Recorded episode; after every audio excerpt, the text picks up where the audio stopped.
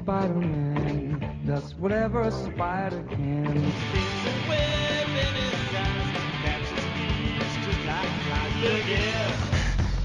Here comes the Spider-Man. Tweepcast.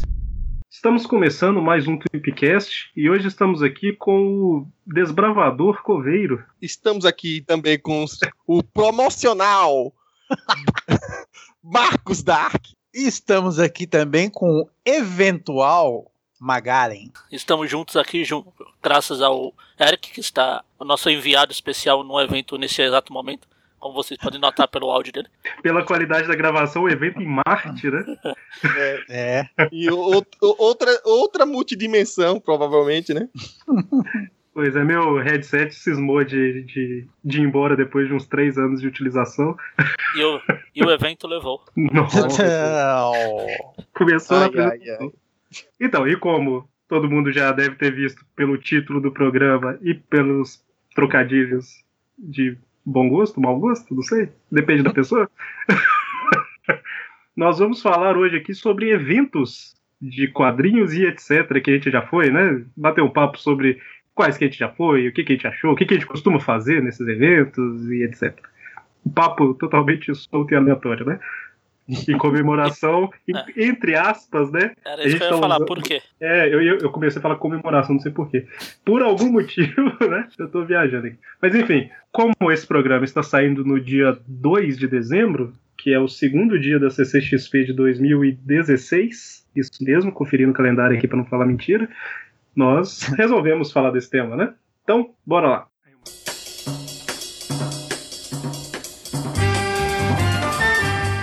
E para começar, a gente podia comentar sobre quais O que é eventos a gente evento? já foi, O né? que é evento? É o ar em movimento. O que é? Próximo. Ah, Nossa, Deus. O, o- a gente pode começar desde os mais antigos com o Marcos até os mais recentes. porra! Vamos fazer um queria, eu histórico, queria né? saber, eu queria saber onde é que tá a vírgula nessa frase. Os mais antigos com Marcos, né? Os Ou- eventos ou mais coisa. antigos. Ah, sim, obrigado, obrigado. Obviamente, obviamente. O que mais poderia ser? Entendi. Mas não, eu- então, quem quiser falar aí sobre Eu acho. quais, quais eventos, qual foi o primeiro evento que cada um foi? hein? Então, o primeiro que o Marcos foi foi lá em San Diego, 1970, não é isso? Não, eu fui de bonde, né? Eu peguei o bonde não. até. O primeiro evento que o Marcos foi foi aquele lá que tinha. Ele encontrou três reis e estavam indo pra uma manjedoura. Não, o primeiro Mas evento que eu vi. O primeiro pô. evento, o primeiro evento que eu vi chamava-se Big Bang. Ah, tá. Você ia É. tinha meio, né? É, exatamente. A tia May que causou. Ah, cara, de evento assim, eu só fui em evento. Eu, eu sou velho aqui, né? Vou fazer o papel de velho, porque eu fiquei bastante tempo sem em evento mesmo, assim, de quadrinho. Só que antigamente, e bota antigamente nisso, eu ia bastante. Pipocava um evento pra cima e pra baixo, assim, né? Numa era pré-internet, né? Então, assim, qualquer. Assim, qualquer evento que tivesse uma atração internacional não é igual hoje. Hoje, a atração internacional, os caras só faltam estar morando aqui, né? Antigamente, quando vinha, não. Era, era um negócio assim, eu vejo agora, não vejo nunca mais mesmo, né? Única oportunidade. Então, assim, um evento que marcou bastante é, foi um. chamava Super Hero Comic Con, lá na Escola Pan-Americana, em 1991. É, exatamente. E de- das atrações assim internacionais que vieram, que a gente conheceu lá, principal mesmo, assim, o, o- a estrela do, do evento era o Will Eisner. Ah, veio também Howard Shaking. Eu aqui para preparar para esse programa, claro que eu não lembrava de tudo. Eu me senti envergonhado em lembrar só agora que o Joe Kubert veio. Eu apertei a mão do Joe Kubert e eu não fazia a menor ideia quem era aquele paia. Eu falei, cara, quem é esse cara? Eu não lembro. Dizem as más línguas que o Marcos, quando o Joey Kubert foi lá, apertou a mão dele, disse: Vem cá, o senhor sabe onde tá o Will Eisner? Não, eu perguntei onde é que ficava o banheiro, cara.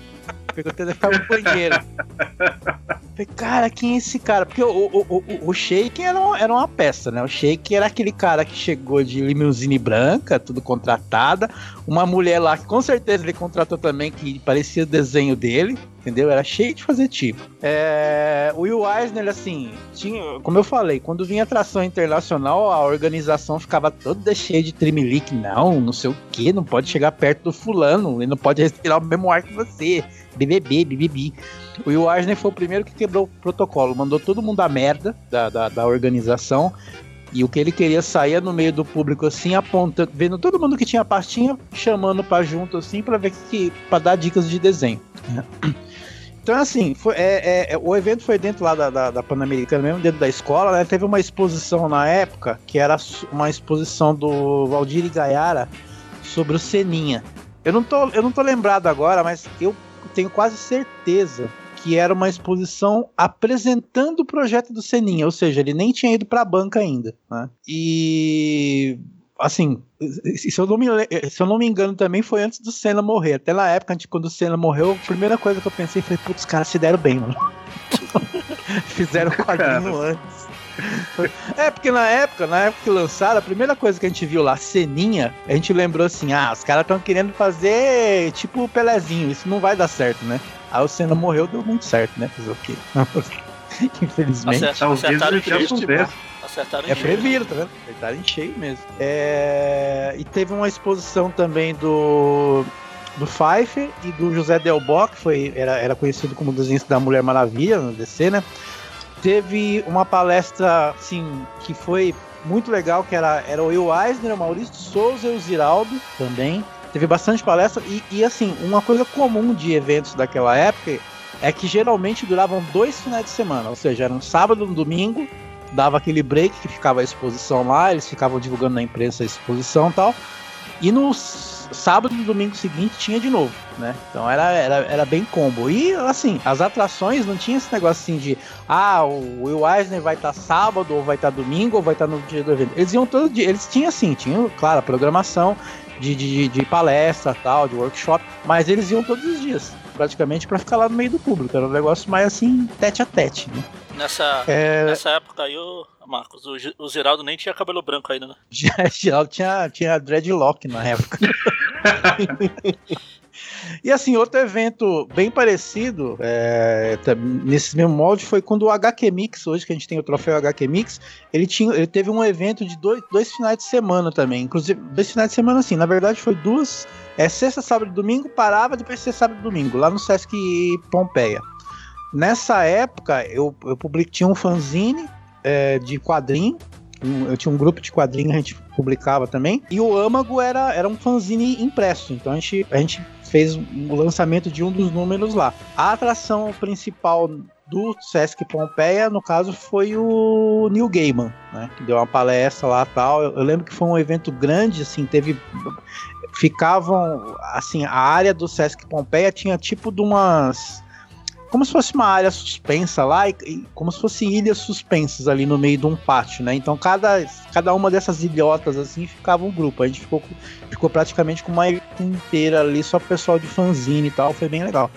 Mas era, era assim, era, era interessante esses eventos na época, porque assim, não é como o quadrinho é visto hoje, entendeu? O quadrinho era um negócio assim de poucas pessoas conheciam. Só que uma coisa que fa- fazia é, é, a, a divulgação era muito boa porque o pessoal que gostava de quadrinhos geralmente eram, jornalistas que estavam em Folha de São Paulo, Estado de São Paulo, então tinha uma divulgação maciça. Então acabava indo bastante gente mesmo, assim, Pra pegar, por exemplo, o autógrafo com o Neil Gaiman na época, foi um Deus nos acuda. Entendeu? Se não tivesse paciência, a pessoa não, não, não, não conseguia mesmo. Mas era bem legal esse- esse- esses eventos na época, assim, principalmente a questão de divulgação, como eu falei, assim, era uma época pré-internet, né? Então, muita coisa ali ficava no boca a boca. Tinha gente que ficava sabendo do evento só no último dia mesmo. Enfim, gente, essa foi a participação do Marcos, o último, o único evento que ele foi. Agora vai, agora vai embora, que eu tenho que tomar minha insulina, que eu tô velho, tá? A enfermeira já chegou. Não, só, só complementando a, a, a coisa do Marcos aqui, tá? Eu, eu, eu nem morava em São Paulo nessa época, claro. Ainda era um, um, um jovem cidadão aprendendo as coisas no Recife. Pode falar que você nem tinha nascido ainda. não vou fazer essa maldade. Não, já Vai tinha não. nascido. Ou não. Eu acho que tá. Assim, o, o, o Eisner é. Bom, o pouco que você lê, sabe que ele já veio várias vezes no Brasil. É, numa pesquisa rápida aqui que eu vi, foi- acho que foi cerca de sete, né? É praticamente E- cidadão brasileiro. né? É, e, e se você olhar, boa parte dos hoje profissionais de quadrinhos que estavam na época começando, é, é, tem, se você for pesquisar aí, vai ver que boa parte foi estimulado pelo que o Marcos falou aí, do Eisner tá lá colando nas, nas pastinhas dele e dando dicas, né?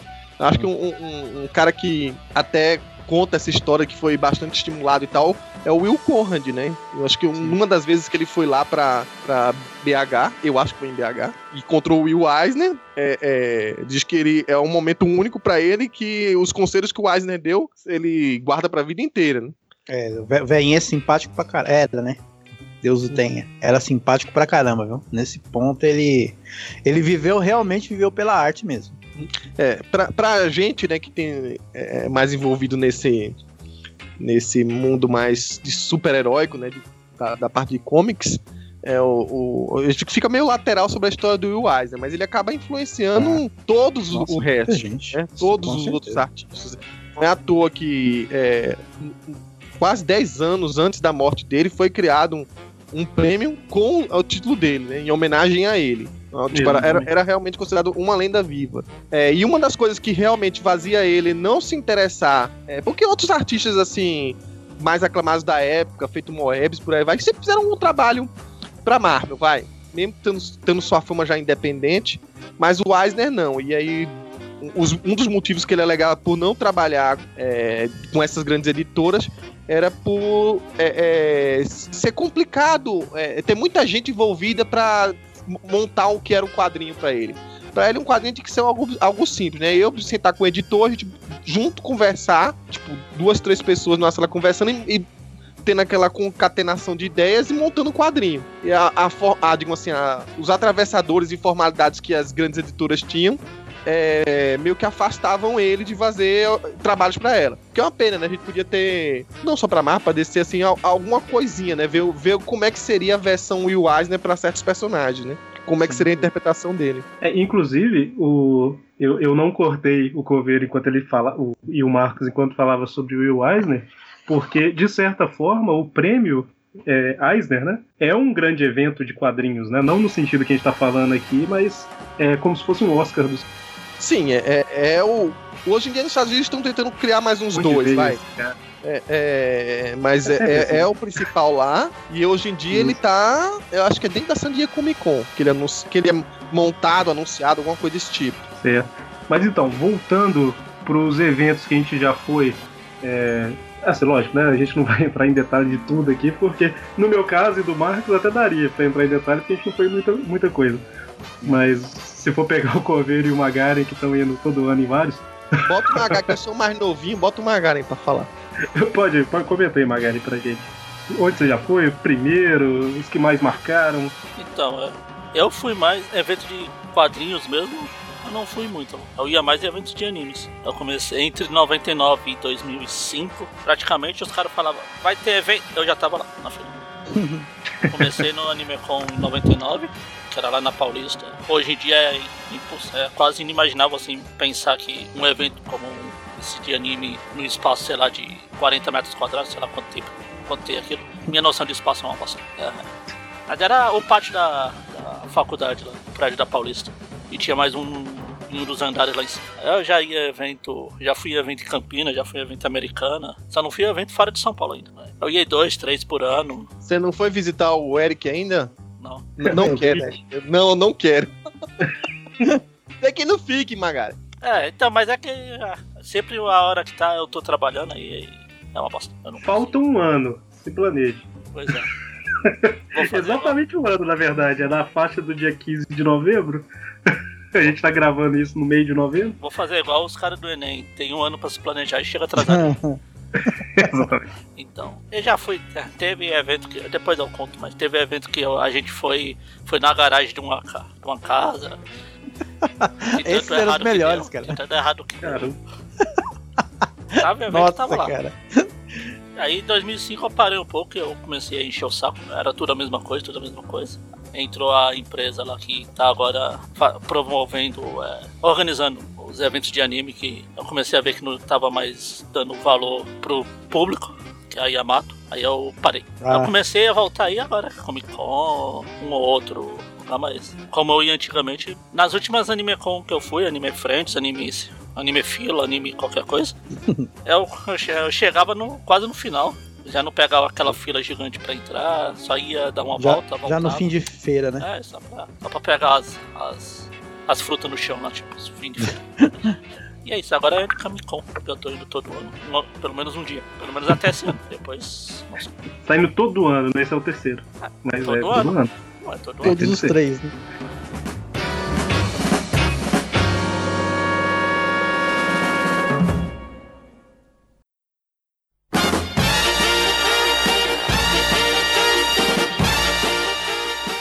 E você, Povino? Como eu falo, né? O sotaque não dá pra enganar, eu sou natural de Recife e eu vim num lugar que praticamente não, não tinha essa cultura de ter eventos de quadrinho. Na verdade, não, tem nem, não tinha nem a cultura de leitores de quadrinho, né? Se você até olhar no espectro do Nordeste como um todo, é, Recife ainda é um. escorrega um pouco é, nessa parte, né? É, a- comparando com a, a vizinha do lado, né? A Paraíba, a Paraíba é muito mais rica em tradução é, de quadrinhos. Ela tem muito mais artistas, inclusive, que trabalham lá. com- é, se é, em termos de, de realizar evento, ela seguiu antes, né? Ela, ela, o, um exemplo do HQPB seguiu antes, mas na época que eu, que eu comecei, que eu era apenas um leitor, não tinha isso, né? Era muito, muito espaçado, assim. Então, é, é, no máximo, no máximo eu te- teria uma comic shop. Mas eu acredito que nem eu. que, que eu nunca fui pra ela, nenhuma vez. Numa capital inteira feito Recife, que é uma das maiores cidades lá do Nordeste. Então o primeiro impacto que eu tive com um evento de quadrinhos foi aqui em São Paulo, durante uma Fast Comics. O, que já é um evento muito mais voltado para a área comercial, mas o pouco que oferecia já naquele ano, em 2007, é, para mim é, é, me impactou muito, porque é, o- é, minha- meu contato todo com profissionais de quadrinho eram, eram sempre muito é, é, virtuais, vamos dizer assim. A gente, tudo bem, trocava umas ideias com os editores é, da Panini, por exemplo, para discutir até os andamentos das revistas. Era muito mais fácil naquela época, né? O, o contato era muito mais intimista, acontecia no- nas redes sociais, eles respondiam de imediato, né? É diferente de hoje que tem é, é, muito mais gente cuidando da- da- das revistas e o, o contato nem sempre é, é com a mesma pessoa que é responsável pela criação do produto, enfim. E aí, quando eu cheguei no Fast Comics, eu tive a oportunidade de ver pela primeira vez os editores, conversar com eles, né? O Fernando Lopes ter esse contato. Na época, acho que tinha poucos artistas convidados, é, mas tinha o David Lloyd, que, querendo ou não, por mais que você seja um, um leitor muito focado só no, no ramo dos super-heróis, né, de Marvel, é, é impossível você não conhecer o David Lloyd, né, o, o trabalho dele. O V de Vingança, por si só, é, é- é- ele, ele é um nome muito marcante, né. Acho que nem tinha um filme na época, eu tinha, 2007, me recordem aí. Mas Não, enfim. Não. E, e, e, e- e ver o pouquinho que já tinha naquela época, pra mim foi muito é, é, realizador, né? É, tinha os cosplays, coisa que tipo, é uma cultura que com certeza naquela época no Nordeste ninguém sonharia em fazer, mesmo porque aquelas fantasias são altamente quentes. ninguém não seria um, um, um costume para as pessoas irem para eventos. Já não tinha os eventos, é muito, muito menos ainda fantasiados. Então, pra mim, foi tudo muito novo, assim. Eu acho que é, foi um dos poucos momentos em que eu, já velho, parecia estar uma criança, tipo, descobrindo um monte de coisa, né? Tipo, aquela sensação meio imigrante, né? Tipo, você não sabe nem onde você tá. É, é meio, desculpa, aquela sensação meio de retirante, né?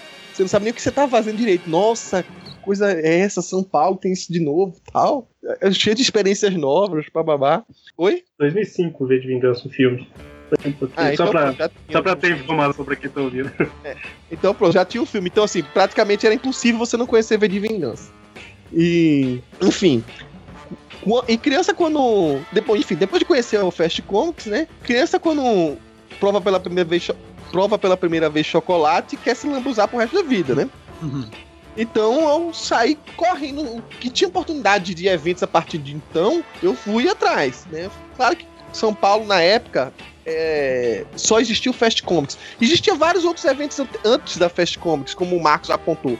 Mas todos, todos eles, nesse período de 2007 até uns ou menos 2010, se apagaram. Não existiam. Não existiam mesmo. Tirando, claro, os eventos de anime, que é o que o, o, que o Wellington Magari falou. Mas eram coisas diferentes. Os eventos de anime, eles não trazem, nem sequer pensavam na época em trazer artistas, desenhistas de anime, de, de mangá. Não era, não era uma coisa voltada pro comic, que é o que fascina a gente, né? Eram mais voltados ou pra a- mais a parte de cosplay, ou um pouco dubladores, né? Começou a ter essa cultura de dubladores nessa época também. E mais de banda, né? Que era mais ou menos o que girava dentro do universo ali dos eventos de anime. Pra mim, isso era tudo que não me interessava. Por isso que sempre eu ficava mais focado na parte do de ir pra Fast Comics, né? E mais pra frente, tive a oportunidade de conhecer o FIC. Foi o meu primeiro grande contato com quadrinho independente. Dali minha, minha cabeça, tipo, expandiu muito pra além do universo Marvel, né? É, foi onde eu pude conhecer várias coisas que me agradavam, me agradavam, assim, só pelo tipo de arte, pelo conteúdo das histórias. É, não que no Fast Comics não tivesse, mas lá você tem uma diversidade tão grande que de algum jeito você ah, esbarra. Essa tirinha eu vi na internet. Putz, eu nem sabia que esse autor é brasileiro. Ah, isso aqui me é familiar. Então muitas vezes você acha, é, nem, nem tem ideia, né? Mas tá lá a, a, a poucos passos de você num FIC, é, muitas é, charges, muitos quadrinhos que são. é, que são de, de brasileiros, e você nem se dava conta quando, quando topava com isso na internet. Então o FIC foi muito bom por conta disso. É claro que assim, é, eu, o primeiro FIC que eu fui foi em 2009, acredito eu. E foi um FIC que eu considero de transição, porque até então, talvez o 2007 também tenha tido um pouco, mas até então o FIC era muito mais para a parte de quadrinhos independente. Eu acho que não tinha muita cultura ainda de ter artistas convidados de fora. E esse de 2009, que foi o que veio o Bill Sienkiewicz, posso estar Tô enganado. tentando, tô tentando lembrar se esse é de 2009 ou 2011. Tô pesquisando. Não, é de 2009. Certeza, Nossa, não sei se tá. Mas assim, viu, veio o Bill Sienkiewicz. Mais pra frente, acredito que foi no de 2011. Aí sim veio é, o CBC Busque. é, enfim, veio o Matt, o Matt Fraction também. Enfim, eu posso estar me enganando na- nos anos, tá? Porque. Não, não que eu esteja velha, é porque depois de tantos eventos quadrinhos que você vai, você, acaba se misturando nas datas. Mas foi essa mudança do- de postura do FIC de ampliar para um, um artista de um, envoltos nessas grandes editoras de uma cultura mais mainstream, entre aspas, né? É, que, que faz as pessoas a- serem atraídas, foi o meu caso, e aí sim, vindo aquilo junto com um quadrinho independente, é, acabava fazendo um que, que as pessoas comecem a prestar atenção em outras coisas que estão fora do seu. dos seus. Do seu, da, sua, zona de conforto, do seu familiar. Então, isso foi importante. Foi importante, muito legal ter conhecido o FIC e foi muito importante também o FIC ter essa nova postura. E espero que se mantenha ah, muito adiante. Né? Eu acho que nesse ponto, ah, de 2011, 12 para cá, é, isso inclui todos os eventos grandes de quadrinhos, né?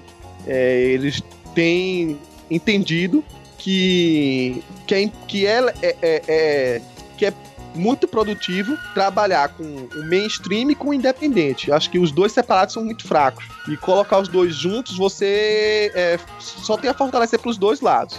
Né? Pode ser que alguém tenha uma opinião contrária à minha, mas assim, pela minha experiência, é, que hoje em dia eu tenho, inclusive como organizador de eventos, isso é notório, assim, sabe? É, eventos que, que é, se teimaram em não ter isso, há exemplos de eventos que ocorriam no Rio, que eram muito indies, né? É, acabaram desaparecendo, não tendo financiamento, não tendo interesse mais de público e se e saíram do lugar, né? E eventos também que só querem focar no mainstream é, acaba desvalorizando muito o mercado nacional e, em contrapartida, boa parte das atrações hoje em dia de- desses eventos que a gente não consegue ter comparativamente, né? O que ocorre nos eventos lá fora de artistas de fora com os artistas daqui. Então, boa parte que alimenta esse evento é realmente o artista nacional. O, o convidado é um convidado, é uma coisa especial. Ele tá lá pra mais pra um- uma coisa de prestígio, né? De, de trazer algo diferente, de uma oportunidade. Mas quem move mesmo o- o- a maioria dos eventos de comics hoje, a força motriz, assim, é, claro, o quadrinho nacional. Mesmo porque ele tá numa ótima fase, né? Apesar de todas as crises que a gente vai encontrar de mercado, né? é, a gente não pode deixar de, de ver que eles são, digamos assim, eles ainda estão no auge, assim, sabe? E espero que continuem por muito tempo. É, e ainda tem um pouco de preconceito, né? Sendo que tem trabalho bom pra caramba em quadrinho nacional. É, o, o preconceito é quebrado justamente com o que eu falei, Eric, assim. Tô falando do- do- da parte do leitor, né? O organizador já tem que ter uma cabeça feita de que ele tem que saber Ah, lidar com os dois, tá? E o artista também tem que tá- saber que é importante pra ele ter o, o mainstream com o independente e vice-versa. Acho que da parte do mainstream, ele adora, pessoas que a gente traz de fora, eles adoram ver como é produzido o quadrinho nacional. Isso eles, eles eu acho que não existe esse problema. E eu acredito que a maioria do, do pessoal também que produz quadrinho nacional também não, não deveria, né, se importar de ter convidados, tipo, ali do lado da mesa dele, que é um, um chamariz, né, que é uma pessoa que, que tem um, um hall de fãs, de, um hall de fãs maior, né. Mas a parte do, do, do leitor, isso só é quebrado quando ele é, vai no evento sob o interesse de conhecer tal artista, de tal artista A ou B, e esbarra com o outro. E vê, pô, que legal, isso aqui que tá nessa mesa aqui também é bom. É, É, isso, isso- é isso só eu- o tempo resolve. Não existe Sim. outra maneira de você popular, de você é, vender o produto do que mostrando, né? Vai sendo um, um bom vendedor é aquele que mostra por que, que o produto dele é bom. Então é isso, é o contato cliente com, com o vendedor é, é- é que vai fazer o perfil do cliente mudar, né? Isso. É, não, então é isso que eu ia falar, que esses eventos são muito bons até pra quebrar esse preconceito também, né? É, em relação a mim, o, eu moro em Betim, Minas Gerais, né? Tá na região metropolitana de Belo Horizonte. Oi? Não, tô zoando, mas... É que eu nem, nem ouvi o que você falou. É na região metropolitana de Belo Horizonte, assim, aqui não, nunca tem nenhum evento de nada, né? Que raramente tem alguma coisa diferente. Mas enfim, é, é uma cidade que você não vai achar nenhum sebo de quadrinhos, né? Não vai achar nada do tipo. Então, por muitos anos, como eu já falei várias vezes, tal, eu cresci meio que sozinho lendo quadrinhos, né? Não, não tinha outras pessoas que eu conhecia. Até que teve uma- um momento que no ensino médio alguém falou de um tal de Festival Internacional de Quadrinhos em Belo Horizonte, o FIC, né? Por isso que é o FIC, não a FIC, né? Tem gente que acha que é Feira Internacional. O festival. O... Só que na época eu não dei muita bola tal, até porque pra... eu não tinha carro, eu não tinha nada, então ir daqui pra BH não é tão, tão fácil, né? Tipo, é, é fácil que é você entrar no ônibus e ir, mas é trabalhoso, vamos colocar assim. Mais fácil que a gente. Enfim. Com certeza. Bem mais. Mais fácil que que- eu sair de Recife pra São Paulo. É verdade, faz sentido, faz sentido. Mas então, assim, o que eu queria dizer é que enquanto eu tava na escola eu não fui ainda, mas quando foi em 2007, é um ano depois que eu saí do ensino médio, em 2007, eu fui no FIC e eu acho que foi o primeiro evento de quadrinhos que eu fui, foi o FIC de 2007. E ele era bem, igual o Coveiro falou, que ele foi no FIC de transição, que era 2009. O de 2007 era praticamente 100% focado em quadrinho independente, né? Só que assim, na época eu não tinha muito essa visão, né? Eu fui meio que pra ver coisa de super-herói, alguma coisa assim e tal, então achei interessante ter, ter lojas com quadrinhos pra caramba, porque aqui não é comum e tal. Nem, e, e quando eu falo aqui não é comum, é em BH também não é comum, em Belo Horizonte também não. Você deve ter uma ou duas, no máximo, lojas grandes que tem quadrinhos. Não, é- não são lojas de quadrinhos, né? Mas tem quadrinhos, assim. Hoje em dia que mudou muito porque popularizou, né? É, você vai numa livraria, tem seção de quadrinhos tal. Mas. Então, esse FIC de 2007, eu acredito que foi o primeiro evento que eu fui, pelo menos é o que eu lembro. E em 2009, aí foi o que eu até conheci o Coveiro, acho, pessoalmente. Ou foi no de 2011, não lembro. Enfim, eu tô igual o Coveiro, confundindo as datas. Não me comprometa. Mas. Depois, velho, é o Não, Marcos. conheci o, Co- conheci o É. Coveiro foi no de 2011, porque o Você Aracnofobia me conheceu, miséria? Vou te dizer. Conheci pessoalmente. Você me conheceu no. Marvel Day, só que você é, É tão verdade. ingrato que não lembra. Não, eu ia citar o Porra. Marvel Day, tá? Eu anotei o Marvel Day aqui pra citar. Olha. Eu não vou me autopropagandear, mas você me conheceu no Marvel Day. É porque eu tava citando FIC, entendeu? Eu comentei aqui. Mas é verdade, o Marvel Day foi no ano do FIC 2011, foi em maio, né? Então o FIC no- é sempre em novembro e é bimestral. E no- o Marvel Day foi, foi o primeiro evento fora de Minas Gerais que eu fui, de quadrinhos, né? Foi o que teve, Que eu achei interessante. teve a pro- promoção, não. que Ajude o Eric a vir.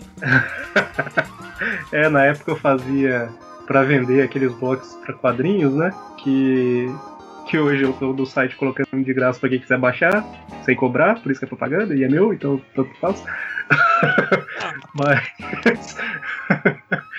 Na época eu vendia, né? E aí teve uma, promo uma, uma promoção, não no sentido de venda, né? Uma divulgação, vamos colocar assim, pra incentivar o povo a comprar as caixas pra vir no evento. E aí a gente deu Sim, caixas é, lá. realmente. Foi tipo uma, uma ajude nosso amigo Marvete aí pro Marvel Day. No aí a gente- é A gente usou uma estratégia muito boa de sensibilização do público. A gente pegou aquela música do Hulk lá, o seriado, o Lonely Man, e ele tava dizendo que o Eric tava vindo de, andando de Betinho pra cá, né? pe- Pegando carona, essas coisas assim. As pessoas se sensibilizaram com essa história, começaram a comprar as caixas, e aí o Eric veio. Foi tipo isso, foi tipo isso aí. O, inclusive, eu vou colocar no post aqui no, no site lá do Comic Box, eu postei um entre, é, Comic Box no Marvel Day 2011. Acabei de achar o post aqui. Aí tem o link do Marvel 66, isso aí que o Coveiro do O, o Eric fez uma caixa promocional. O nosso convidado da época era o Luke Ross. E aí ele fez uma caixa que a gente dividiu entre o Steph, né? O, o Eric também fez pra ele e a gente sortiu umas três, eu acho. Ou eles. Uma coisa assim, né? Caramba, eu tô vendo a foto aqui, eu era magro. Olha. Não, não olha essas fotos, não, que todo mundo era. Era todo mundo Aqui. Eu achei aqui o, o post no, no Marvel 66 lá. A campanha ajude um nerd aí no Marvel Day. É, Tá, tá ainda o vídeo da música do Hulk aí? Não, o vídeo não tem não. Ou a música, sei lá, enfim. Deve, deve ter já. É, é, é velha essas coisas, né? Já deve ter sumido do YouTube esse vídeo. Mas enfim, o... teve esse evento, né? Foi o primeiro fora daqui de, de Minas Gerais que eu fui. Achei interessante, né? Tipo, foi, uma loja, foi em uma loja de quadrinhos que vendia action figures e tal. Tipo, pra mim foi uma coisa totalmente nova, né? Apesar de saber que existia, eu nunca tinha ido em uma. Mas a minha vida, vamos colocar assim, de eventos se resume basicamente aos FIX a partir de 2007, que o de 2000 teve alguns convidados de, de quadrinhos de super-heróis, mas acabou ficando meio de lado porque eu conheci o quadrinho nacional e aí tem. Eu conheci de verdade, né? E aí você acaba tendo contato com muita gente diferente, né? Eu acho que eu conheci o Vitor Cafadi na época, provavelmente, por causa do Pino Parker e tal. E aí, em 2011, teve um mega bloco lá da Marvel, que foi, igual o Coveiro falou, foi o Matt Fraction, foi o Seduski, foi gente pra Foi caramba. 2011 esse, né? 2011, foi o Isso. Bill Sienkiewicz lá e tal. E nesse ano já tinha o Aracnofan, eu consegui entrar como imprensa, assim, então foi legal. foi a primeira vez e quase única.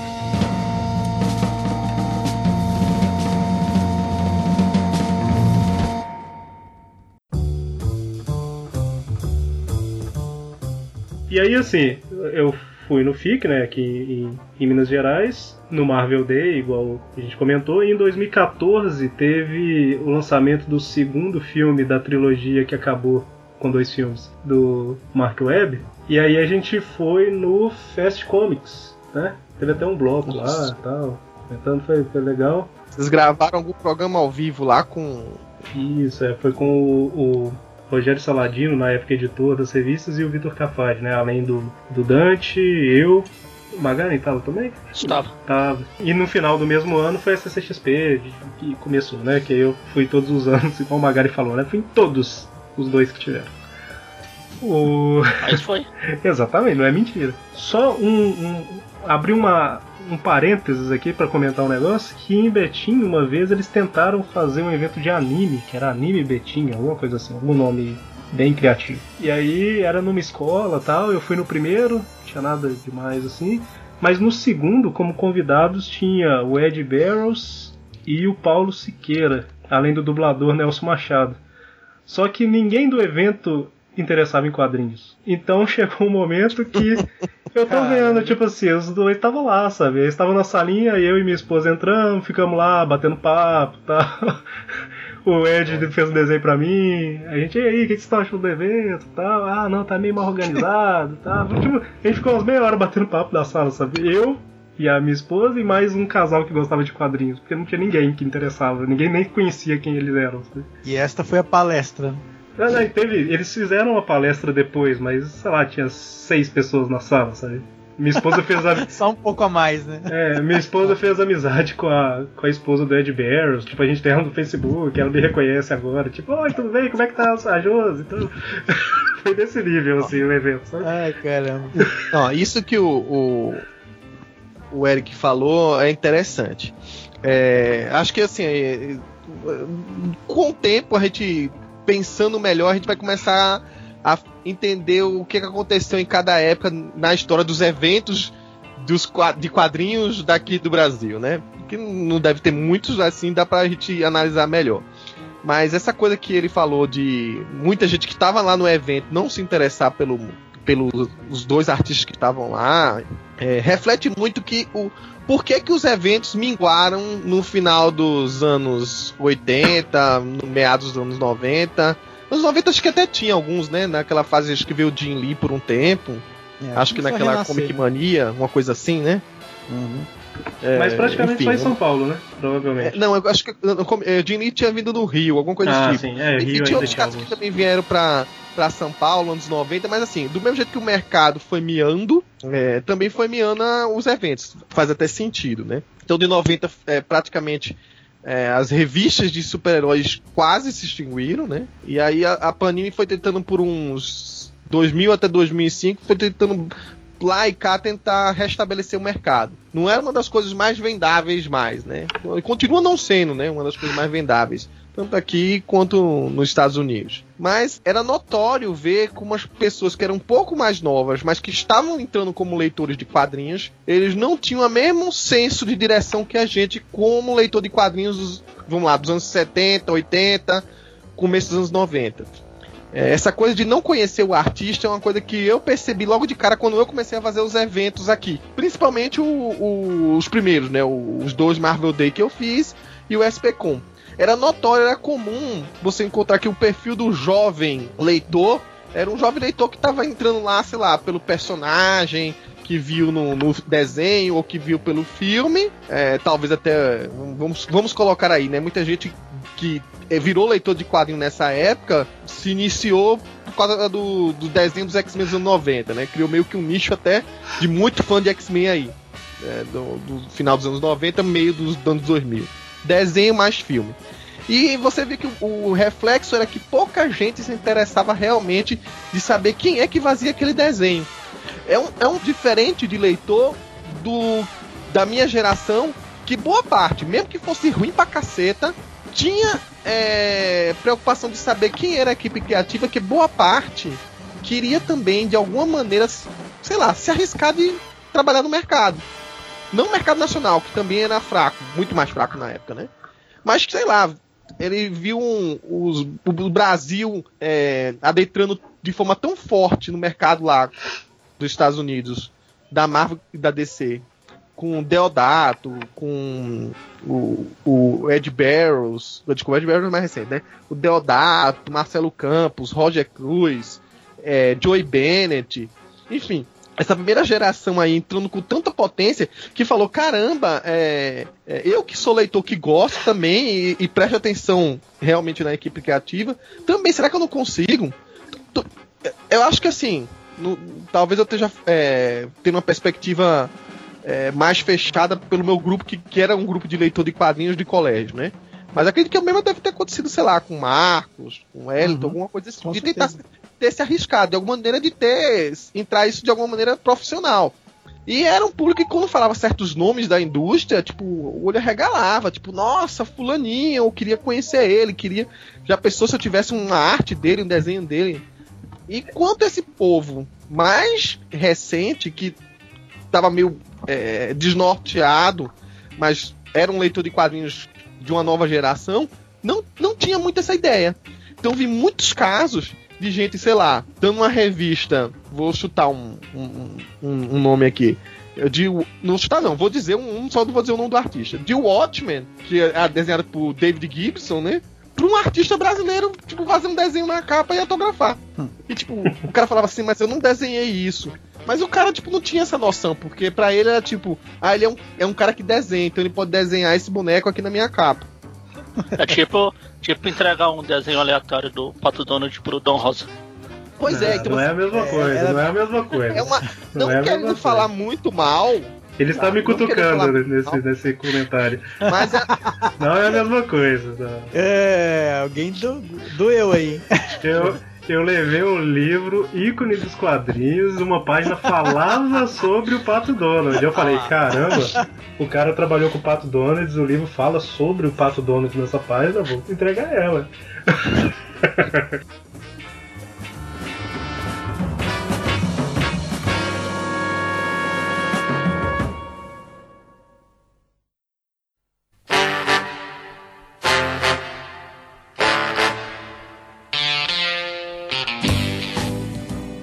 eu acabo representando um pouquinho esse público que o Coveiro tá falando, porque eu comecei a ler lá no final dos anos 90, só que eu tive um pequeno cuidado de quando eu ia num evento pesquisar sobre os artistas que estavam lá, né? Porque quando eu cheguei, apesar de ter começado ali no final dos anos 90, como eu disse aqui mais cedo, eu fui em evento de quadrinhos só praticamente no final dos anos 2000, né? Então nessa época eu já tinha uma noção melhor de, ah, tá, fulano desenhou tal coisa, olha, eu gosto da arte de ciclano e tal. Então teve essa coisa foi um pouco interessante, um pouco mais organizada, né? Mas já que a gente falou de artistas, vamos comentar que não precisa entrar muito em detalhes, até porque a gente estendeu bastante nessa primeira parte, né? Mas não precisa entrar muito em detalhes, não. Mas se quiser destacar alguns artistas que vocês já conheceram, que vocês queriam muito conhecer e acabaram conhecendo nos, nos eventos, queria deixar o espaço aberto para vocês comentarem. Deixa eu ver. É, eu tinha dito no começo lá, né? O Eisner, o Kubert, que eu não dei a mínima bola, coitado, né? Também. ah, mas inclusive, emendando esse, esse assunto de, de contato com artistas que a gente teve, e o que o Coveiro falou, realmente é, tem muito. É, essa questão. Nossa geração tem muito esse negócio de dar um pouco mais de valorização pro artista, não apenas pro personagem, mas também tem o outro lado. Por exemplo, até eu até me usando de mau exemplo também, tá? Nesse evento da Pan-Americana, por exemplo, tinha o José Delbó. Só que assim, a gente ligava pro Wise, né? Porque a, a editora Bill que publicava super-herói, publicava graphic novel, a coleção graphic novel que começou com X-Men, então a gente falou assim: é uma coleção, vamos comprar. Não precisa ser da Marvel, pode ser qualquer coisa. E o qualquer coisa, por enquanto, por, por acaso, foi o edifício, né? Ali que a gente conheceu o Will Eisner, quem conhecia só super-herói. E aí a Abril também aproveitou a vinda dele para lançar a revista do Spirit número 1. Então assim, se conhecia o Will Eisner, beleza. Howard Shake nem se fala, porque na época estava publicando Sombra na revista do Batman, então também era ele. Aí você pega o José Delbó, você fala assim, quem é José Delbó? Ah, sei lá, dane-se José Delbó, não vou conhecer. Chega lá na exposição... Você ignorou o Joey Kubert, cara. É, não, eu tô, eu tô dando um exemplo menos vergonhoso. Eu tô dando um exemplo menos vergonhoso. Aí você fala, mas assim, o José Del Bosque fala assim, ah, eu não vou, eu não, não sei, esse cara é cartunista. Chega lá na, na, na, na, exposição, que eles levaram os originais dele, você vê a exposição do José Del Bosque só tem desenho da Mulher Maravilha, da Era de Prata. Porque ele era um dos melhores desenhistas da. Um dos mais conhecidos desenhos da Mulher Maravilha. Aí lá você é todo falso, né? Neonerd. Você, você fala assim: ah, agora eu vou pegar, apertar a mão dele, porque ele desenhou uma Mulher Maravilha, seu falso do caramba, né? Então... Você só ignorou o Kubert mesmo naquela conversa. É, o Kubert, coitado. Eu acho que eu te pedi até pra ele pegar um café pra mim, porque. Olha, Marcos, de boa, você ter ignorado o Kubert Nossa, dá cara. um pouco de raiva aqui internamente. Nossa, eu cara. adoraria ter um autógrafo dele e um sketch dele. Quando eu, quando, eu for, quando eu for pro inferno agora eu sei o porquê. Bem feito, tem que pagar mesmo. Agora, no, no, no, Sesc Pompeia, lá no HQ Mix, uma coisa que eu fiquei assim. Eu, eu gostava dos dois, mas eu fiquei um pouco chateado com assim um negócio que aconteceu lá. A estrela, como eu falei, era o Neil Gaiman, que ele foi num dos dias, eram quatro, ele foi só em um dia, e assim, o pessoal, se ele, se ele fosse no quarto dia, no último dia do evento, o pessoal ia os três dias e dormia lá. É, era um negócio de tietagem mesmo, era brabo o negócio, entendeu? New Game é simpático pra caramba, tal, assim, eu falo simpático assim, acima da média de tietagem que tava lá, tá? Só que aí, o que aconteceu? Na época, é, assim, logo abaixo do, do, do local a gente, onde a gente tinha o nosso espaço ali de, de vender os nossos fanzines, tinha uma sessão de autógrafo do, dos, dos três amigos, que era o Angeli, o Glauco e o Laerte na época. Então, assim, pra mim, entendeu? Que, que, que leu os caras no chiclete com banana e tal, porra, era na boa, era tão importante quanto New Gaiman, que eu lia Sandman, entendeu? Pra mim, fazia parte da minha estante aqueles caras ali, entendeu? Meu, mas sei lá, assim, não que não foi ninguém, mas deu um pouco de dó de ver que os caras ficaram abandonados num canto. Entendeu?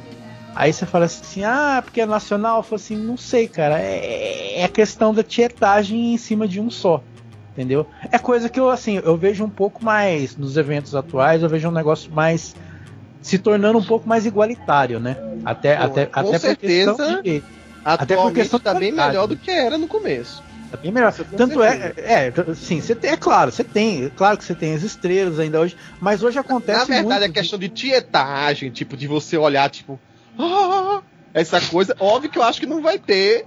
é, Né. é, é, com essa, é, não, não vai ser tão igualitário, porque, pô, é um cara que Não, veio não, realmente de não. fora, é um cara raro, é um cara que é, dificilmente você sabe, você acha que vai ter, é, Mas vai ter eu outro falo- contato com ele, outra oportunidade eu- com ele. É, mas eu falo assim, hoje em dia é muito comum a questão da pessoa, por exemplo, ela ir para um evento meio que especificamente para ver aquele, aquele artista que ela gosta, e enquanto ele não aparece, ela dá umas bandolas, ela conhecer bastante gente. Antigamente não, o pessoal tipo não andava, sei lá, ficava num canto lá esperando o cara e não via as outras coisas, sendo que de repente o próprio artista que ele queria ver tava lá andando no meio, ué. Ele também era um visitante, né, afinal de Eu já encontrei tanto artista rodando no meio Não é? assim. E aí teve a oportunidade de furar a fila, entre aspas, né? E pegar o autógrafo ali no meio do corredor. Pois é, então. E antigamente não tinha muito isso não. Hoje em dia já tem mais porque o pessoal tá mais esperto, né? Qualquer um é um pode ser um artista em potencial, você não sabe. Muitas vezes você não conhece a cara dele, né? Tem essa. Vai, Mas assim, de, Ah, é, de- de artistas foi, mais, foi é, é, era mais por essa que- questão dessa experiência mesmo, né? A diferenciação que teve de tietagem antes e hoje. Recentemente você não teve nenhuma tietagem, não, Mar? Não, eu nunca, eu nunca tive, cara, eu, sinceramente, eu nunca tive esse negócio de. Inclusive, os meus amigos artistas que me perdoem, não é falta de consideração. Mas esse negócio de, por exemplo, de eu pegar autógrafo, assim, num print e tal. É- é- Às vezes eu pego até pela camaradagem, não, não assim, porque, só, ah, vou pegar só porque é um amigo, porque eu acho o, o trabalho bonito mesmo. Mas aquele negócio assim, ó, nossa, vou pegar esse autógrafo que eu vou pôr, tirar, jogar todos os quadros da sala embora, vou pôr ali no meio, não sei o que, não aí- tem. Acho que ninguém faz Sabe? isso, né, Marcos? Não, não, tem. Eu conheço, eu conheço Tem gente. muita gente. Eu conheço muita gente, cara, que é, é tão sem vergonha que vai lá, pega o autógrafo e corre pro eBay. Vou colocar porque é autografado, que não sei o que. Ah, pelo amor de Deus, aí tá Ah, mas não, aí né? o cara quer vender, aí não conta. Ah, não, mas sabe. Não, É. não, não sou desse tipo, não. Eu- eu- bom, deixa o, o, o Eto falar, depois eu falo a minha experiência. Então, meu problema é que eu não tenho muita paciência pra fila. Bem, pessoal, Como assim você é de São Paulo? Você devia ama- amar a fila. pois Não, é, a, gente tem, a gente tem trauma por isso. Exatamente. eu vejo, filho também, como o Marcos falou, eu não vejo muita graça. Ah, assina aqui, tá aí. Se der, se eu encontrar o cara, se eu assinar, tudo bem. Tipo, O- os únicos o Howard eu O Howard sujou a minha capa, que ele dá um rabisco assim. Falei, Pô, rabiscou a capa, cara. Dá- É o autógrafo, Marcos. Não, é um rabisco, aquilo eu faço, vô, na boa. é o. Duas pessoas, num programa sobre eventos, duas pessoas desestimulando as pessoas a pegar autógrafo Não, cara. cada um faz o que quiser. Tem gente, tipo lá na Comic Con lá, o pessoal que tem aquele Hall H lá, que tem pessoal fica lá, vai, eu não- sei lá, quanto tempo é a a Comic Con? Três dias? Vai lá três dias e fica dois dias e meio na fila lá pra ver os caras. É exagerado. Então, Ah, mas não, se faz uma palhinha é outra coisa, né? Autógrafo é uma coisa, palhinha é outra coisa. Eu não tenho paciência. Eu- na última CCXP, o. Já, não, quem era que tava na- no meio da, do, do povo lá? No meio do povo? É, na- no meio dos artistas, era, era- tinha uma mesa normal. Puta, eu sei quem que você tá falando agora, mas. Ele é famoso É. da Marvel DC. Sim, sim, sim, sim, sim, sim. Então famoso. José, José Luiz Garcia Lopes, não, né? Não, não, não. Quem Eu- você tá falando? Ó, tinha o Exado Ribic, mas não fez Wade, diante do Mark Wade, Mark Wade. Mark Wade é roteirista. Então, Mas ele tava lá. Aí tava lá no meio, né? É, É, tá foi uma das filas mais concorridas, o Mark então, Wade. também, eu até tentei, eu passei assim, eu vi a fila, o pessoal sentado no chão.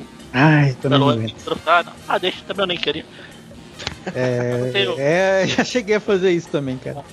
Não, é, é, o Tanto Mark Wade eu tava- foi um dos poucos que eu realmente aceitei ficar na fila porque era Mark Wade. Eu achei que por ser Mark Wade, ele devia ter ficado numa área mais exclusiva, É, Então, porque era Mark Wade, mas enfim. Ficou lá no meio do povão lá. É, eu acho que ele, digamos assim, o único criou um fila que eu peguei era porque tava pequena. Foi o Dom Rosa, a primeira, CCXP. É porque ele tava lá na, na Comics lá e a fila tava pequena razoavelmente.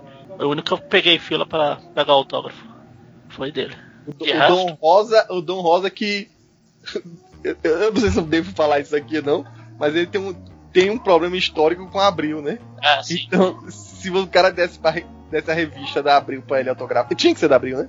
Autografado. e Dizem, né? Eu, eu não cheguei a fazer isso. Ele, ele botava um X no logo e assim, autografado do lado, assim. A minha, a minha ele não, não fez o X, não. Ele autografou de Tava de bom humor. E teve uma palestra do Renato Canini aqui em São Paulo, na época que eu fui lá. Eu peguei o autógrafo também. Tirando isso, não vejo assim. Nossa, eu tenho que pegar aquela fila pra pegar o, como diz o Marco, o rabisco. do cara.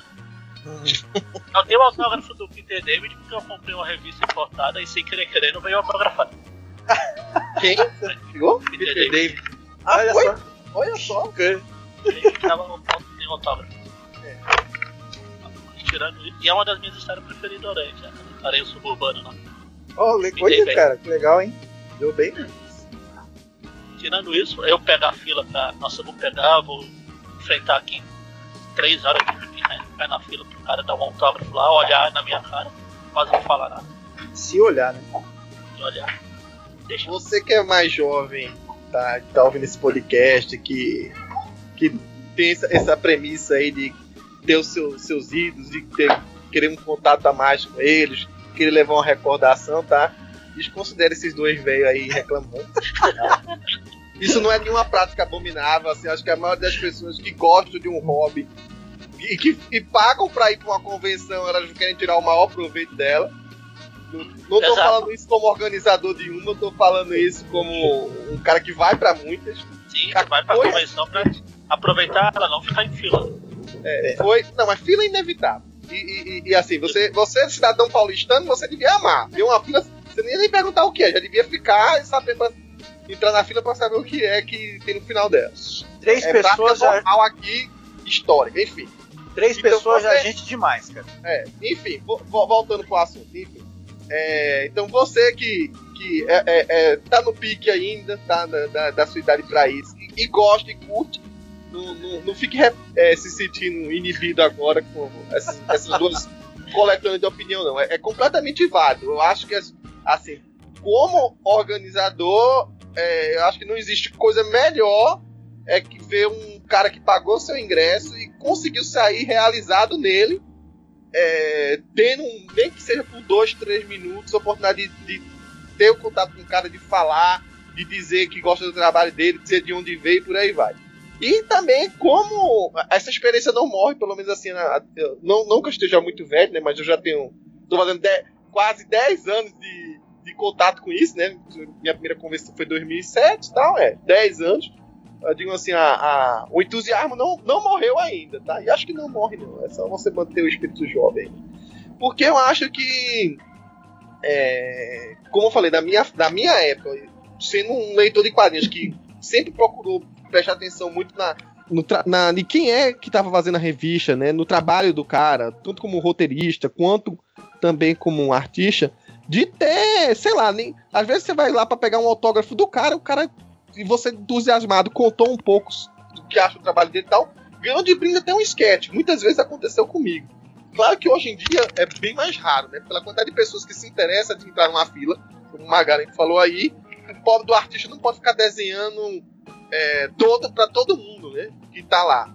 É, somente algumas pessoas que têm ainda essa, essa capacidade única e, deve ser é, mais que elogiada. Por o Vitor Cafage mesmo é um. Qualquer um que for lá pegar o autógrafo, ele, ele faz um pequeno valente pro cara. Eu acho isso impressionante. Ah, e como ele se mantém a simpatia do começo ao fim, né? É, e diferente do Magari, que ele entra na fila em um momento e sai do outro e vai embora, o cara tá lá autografando tipo, por seis horas e, e, e ainda desenhando, né? Então tem que pensar o outro lado também. Mas assim, é, eu, não, eu não sou. Eu, eu não saberia agora, desses 10 anos pra cá, saber resumir da quantidade de, de artistas que eu tive a oportunidade de entrar em contato e a experiência deles. São muitos. A- a- é, não, não querendo exagerar aqui, mas claro, como organizador de quadrinhos, eu tive a oportunidade de ter um- um- uma, uma chance de não só pegar autógrafo, mas de poder conversar com os caras, é, até num, jantando junto e por aí vai. É muito legal ver, é, principalmente se a pessoa é, é disponível, é descontraída, trocar ideias, as sagas que você curtiu de ler na época, tentar tirar do cara assim, tipo assim, ah, mas você. Como é que você teve essa experiência? Como é que você teve essa ideia maluca? É, aconteceu muito comigo é, é, é, essas coisas. Por exemplo, o Steven Glehart foi um dos caras que eu sempre admirei muito a, a- as- o- o os roteiros dele e muitas coisas de bastidores eu acabei descobrindo é, através da conversa com ele. É claro que quando a coisa é muito mais concorrida, fica realmente complicado, né? Eu posso tirar é, o exemplo contrário disso. Agora, recentemente, eu fui pra Nova York Comic Con. É, se aqui você vê, sei lá, uns 10 artistas convidados pro CCXP, não sei, fazendo uma média assim. E, e- e a fila é muito concorrida entre eles. Lá você tem muita oportunidade de vários caras que você queria conhecer e ter pouco tempo pra conseguir falar com todos eles. Teve gente que, infelizmente, o Steve Dillon eu, acabou falecendo recentemente. E assim, eu, e assim, eu, sabe, me entristece muito não ter é, focado nele na hora pra conseguir trocar umas 5 minutos com o cara, sabe? De. Não, não só pelo autógrafo, assim, mas pra poder conhecer, entendeu? Um- uma lenda que se foi, eu nu- nunca mais vou ter oportunidade de, de ter esse contato. Tá vendo? E, Você e devia tava ter, ali na. você devia ter E tava, pulado. Você devia Hã? ter usado o tempo que você usou pra conhecer aquele outro lá que depois até a foto é, né? dedicou. O outro lá que você não quer. Não... Enfim. Pois é. Tá, É, não vou falar-. Ah, mas tudo bem, Daqui a pouco, mas daqui a pouco eu, eu, eu, eu conto essa experiência de Nova York com mais detalhes. Tudo bem, Mas- Coveiro. Jo- O Joe Kubert também se foi. É, pois é, então é, é- é essas coisas assim. Então, por, por justamente essas coisas, tipo do, do Joey Kubert com o Marcos e do, do, do, es- no caso do Steve Dillon comigo, não perde a oportunidade, não, cara. Eu acho que assim, pagou pra estar no evento, não, não- sabe, não, não, não faz corpo mole, não. Aproveita o máximo. Se é isso que você gosta, que você curte, vai lá, cara. Porque, afinal, você tá ali pra quê? A grande pergunta é: você tá ali pra quê? Se já tiver outra coisa pra fazer, beleza, você foca na outra coisa.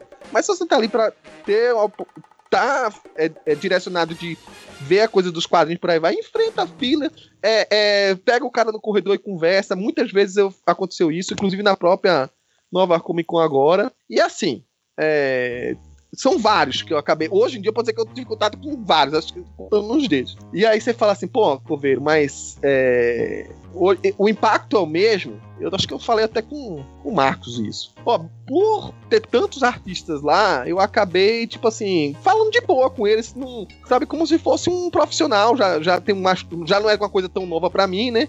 Dividindo, olha, gosto desse seu trabalho e tal, não sei o que, babá, babá, trocando uma ideia.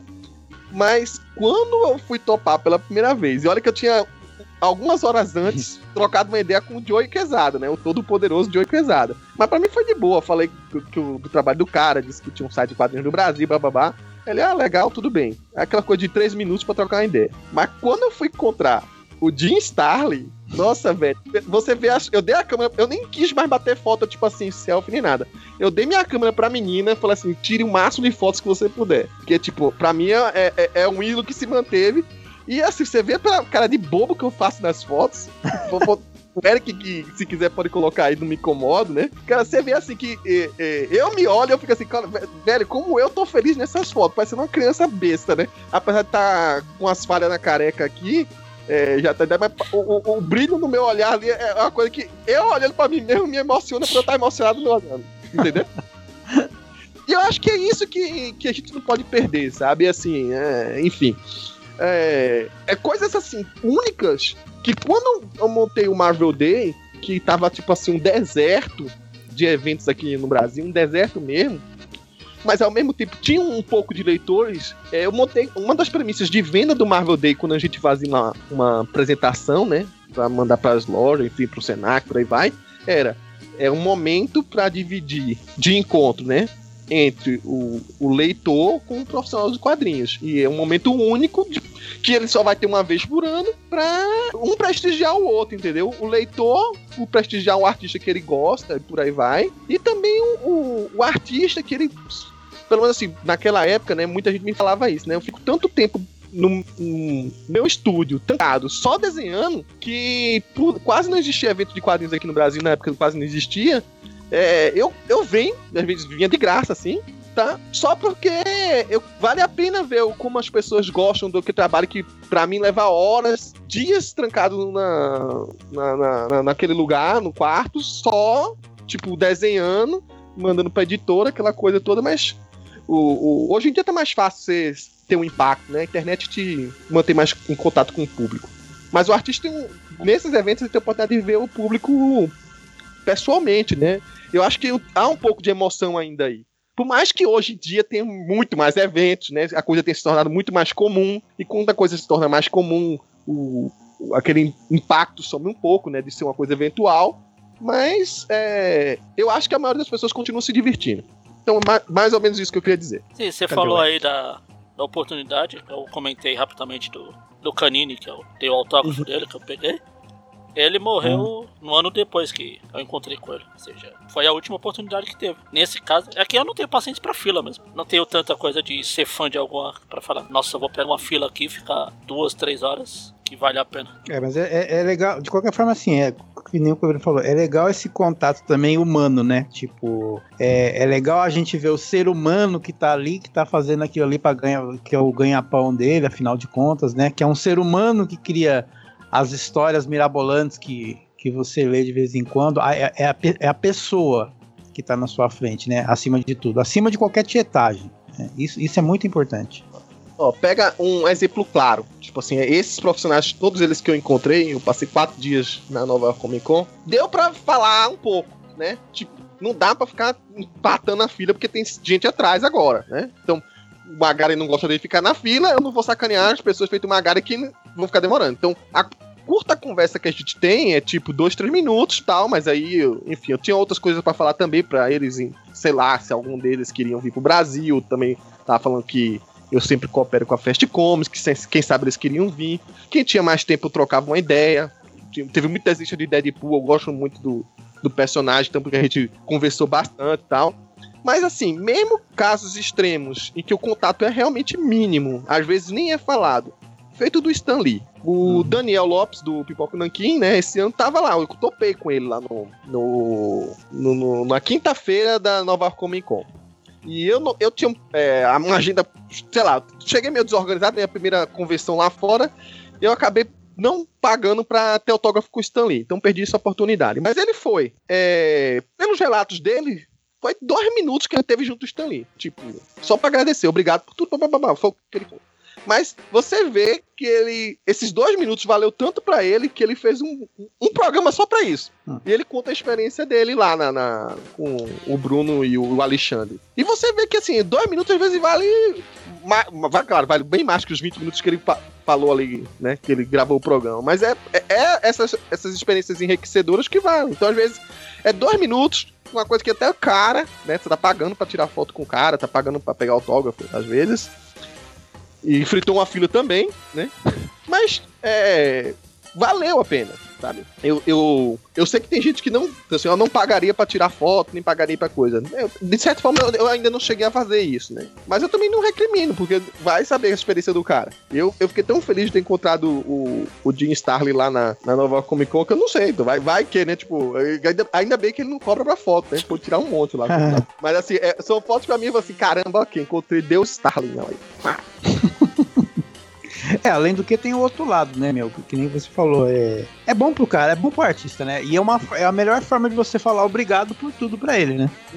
É- é- é- não, não- não existe reconhecimento melhor, né, cara? Pode parecer que não. Assim, é, um artista de quadrinho, apesar que alguns não pensam assim, né? Alguns artistas, ele não é, é diferente da.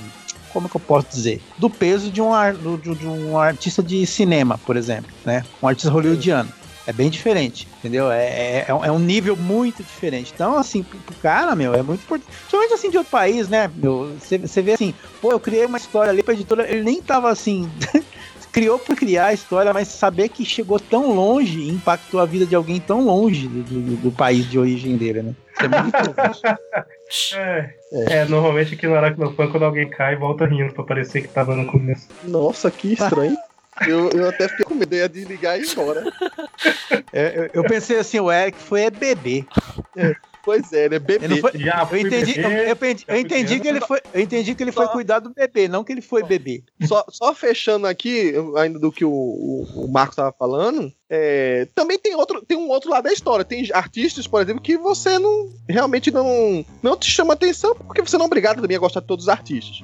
Por exemplo, é, pagando o, o Michael Golden é um dos poucos raros casos em que ele cobra o autógrafo na revista e ainda mais, para justificar que ele tá cobrando o autógrafo, ele dá um certificado de que o autógrafo dele é o autógrafo original. Caramba. E aí ele, tipo, faz lá. Aí eu digo assim, pô, é, eu não, não sou tão fã do Michael Golden assim, né? Eu não vou pagar isso. Foi minha opção, não paguei, tipo, realmente não tem um, um É. valor histórico na minha memória das coisas que ele já fez que, que me fizesse pagar por isso. Mas tinha gente fazendo isso. Tudo bem que pro americano é um pouco diferente. Porque o americano, muitas vezes, ele tá autografando pilhas e pilhas de revistas pra depois vender. Isso é uma É, prática comum aos caras de carrinho. Mas, mas ao mesmo tempo que é uma prática comum, é uma prática meio burra. Eu, eu, vou- eu vou dizer por quê. Ah, o lance do autógrafo é tornar aquela revista algo especial, algo raro. Então, quando eu levei minhas revistas pra lá, eu, eu escolhi. Eu, tinha, eu, eu- fui com, sei lá, 20 quilos de revista, pra você ter ideia. Fui quase estourando a mala. De revista imagina que eu, eu trouxe, né? E aí, eu parei aqui, o, o Marcos, o Marcos, o Felga, é, deve ter pego uma parte da minha, da minha reflexão pra saber o que é que eu achava mais importante pra cada cara pro cara autografar. Porque vai ser aquela história que você acha única com um autógrafo que vai virar tornar aquilo único. Mas se você tiver todas as revistas do cara com autógrafo, é praticamente é a mesma coisa que não ter, porque tirou aquela coisa especial. Eu nunca Então- vi sentido, cara, em levar muitas revistas pra mesma um pessoa autografar. é, não tem É, lógica. Além de você matar a fila do cara e fazer É, os aliás, né? de você querendo matar você, você tá sendo meio babacão, porque é, sabe, é, o lance todo, como eu falo, é você escolher. Tudo bem, se você vai encontrar o cara pra segunda, terceira vez, você leva uma outra revista, É isso que eu falar. oportunidade. Que eu, mais Ah, uma, tá. né? Mas é, é aquela, é uma coisa diferente. Pô. Pra cá, não. tirando. Ó, Jim Starlin, eu tinha muitas revistas pra levar dele. Eu, le- eu nem sabia se eu podia autografar duas. Eu escolhi duas. Aí eu fui escolher. Dois personagens, eu, eu tive a oportunidade de levar, ó, a- até uma revista Brazuca, que era o, o Dreadstar dele, da, da Mythos. Eu até pensei, pô, Dreadstar em português vai ser uma coisa única, né? O Dreadstar dele e tal. Que pou- poucas pessoas vão ter essa, essa Dreadstar Brasil com o autógrafo do, do, do Jim Starlin.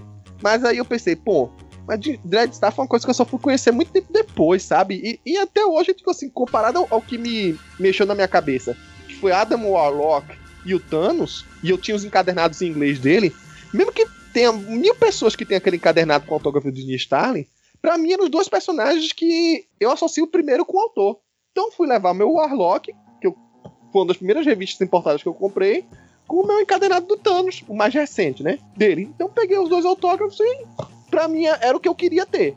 Torna essas revistas a partir de hoje muito especiais pra mim.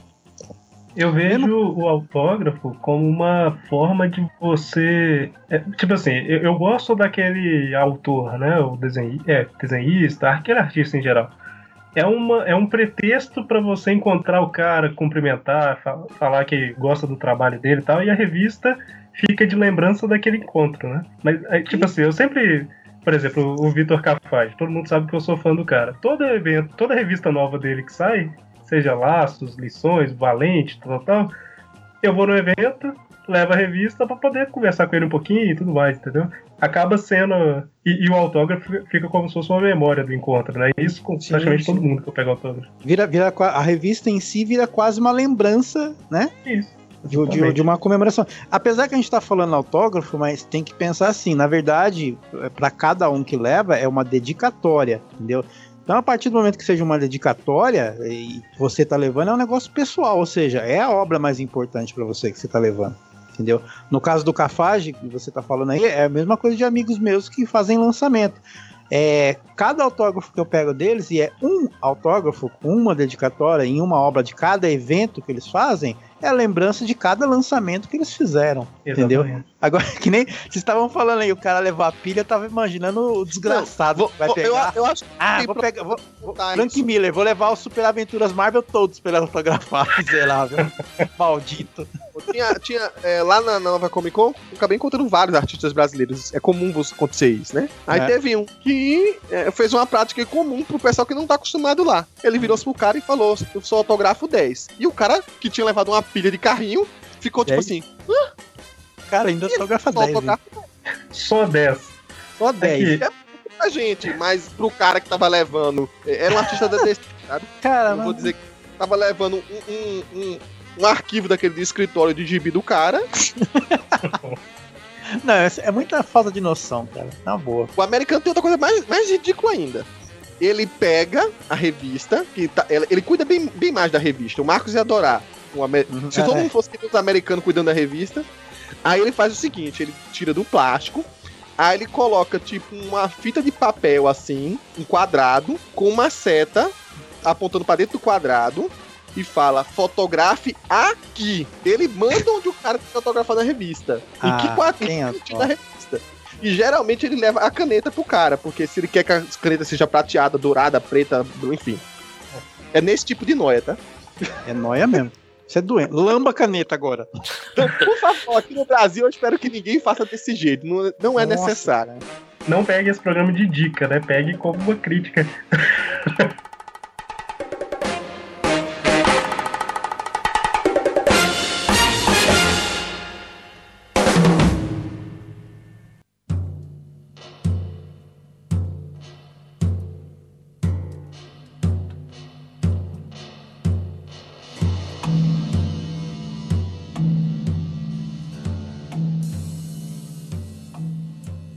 Em eventos de quadrinhos, no meu caso, a gente ainda tá falando dos artistas que conheceu, né?